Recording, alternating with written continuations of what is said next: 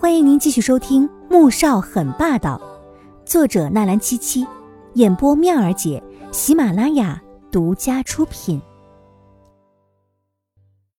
第一百五十四集。可是他又在犹豫。徐老说季如锦是孤儿，可他身上的穿着，还有在警察署那天出现的车。如锦，那天我说要你好好想想怎么报答我，现在想好了吗？他想凭着自己的实力，想要得到一个人，应该不难吧？而他也是第一次如此渴望的想要得到这个女人。季如锦脸上的笑容突然间凝住了。嗯，左先生，他觉得左印说的这个报答不是指金钱，也不是请他吃顿饭这样的简单，因为他感觉到了对方看自己的眼神过分的热烈，他不敢与他对视。如果我要你的报答，就是成为我的女人，我可以给你那个人可以给你的一切，唯独名分。你也可以随我去国都，我会安顿好你，你答应吗？左印的神情像是认真的，又像是在说笑，可季如锦却被吓到了。虽然他已经隐约预感到了什么，但是当他这么直接说出来的时候，还是让他感到了不知所措。不行不行！我已经结婚了，我有老公的。季如锦想也不想的摇了摇头。突然，他竟然有些庆幸自己和穆萧寒结婚的决定，至少为此他已经用这个借口好几次拒绝过别人了。左印听了却笑起来：“ 如锦，你觉得我会相信吗？”左先生，我没有骗你，我老公是穆氏的总裁。这件事儿，你只要去调查一下就清楚了。只是因为刚登记没有多久，所以并没有对外公开。他以前不想把穆萧寒搬出来，可左印不是陈浩宇，在他面前说谎是没用的。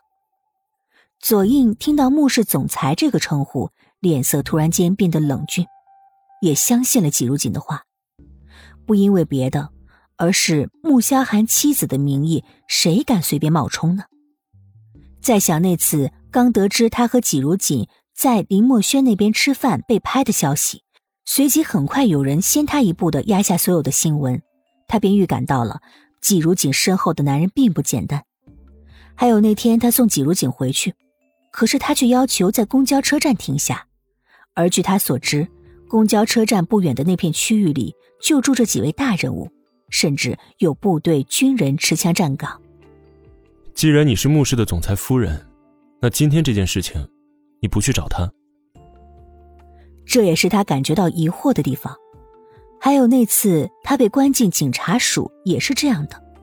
既然有穆家这样的靠山，他怎么还能被别人欺负的这么惨呢？啊，他工作比较忙，而且我也不想让人知道我和他结婚的事儿，不然部门的同事会有看法的。季如锦很老实的说出心里的想法，当然是说一半瞒一半，否则若是让他知道协议的事儿，还不一定会生出什么事端。到现在他也不明白左印怎么就会看上他自己呢？难道他以为所有的女人都会像那位林小姐一样吗？想到这儿，季如锦心里有些愤怒，左印把他当成什么人了？所以接下来吃饭的时候，气氛也变得有一些压抑。吃过饭后，季如锦坚持要付款，左印倒是没有拦他。我送你吧。但是他提出要送季如锦回家，季如锦下意识的想要拒绝，可是左印的眼神却让他的话全都堵在了喉咙里。半个小时后，车子在岗亭被拦住了，季如锦立刻打开车门下了车。左先生，这里外来车辆是不能进的，谢谢您送我回来，我走进去就行了。如锦，明天我要回去了，你来机场送我吧。左印看了一眼持枪的士兵，眼底一道暗芒闪过，看来季如锦还真是没有说谎。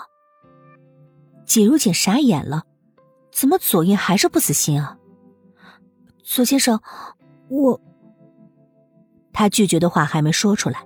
左印就要打断他。明天来送我，就当做是你对我的报答。季如锦无法拒绝，如果真的只是单纯的送他一程，能还了那个恩情，他还真不能不去。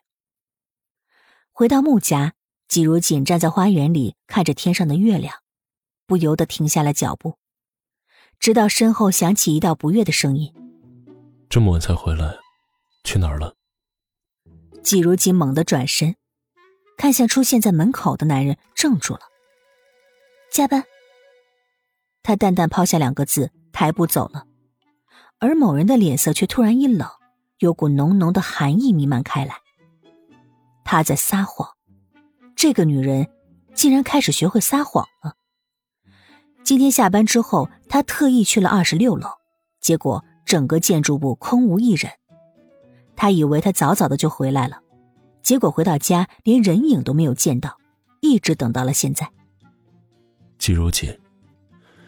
你什么时候开始学会撒谎了？穆萧寒冷冷的看着他，声音里隐隐的夹着怒意和质问。季如锦心里一个咯噔，看向了别处。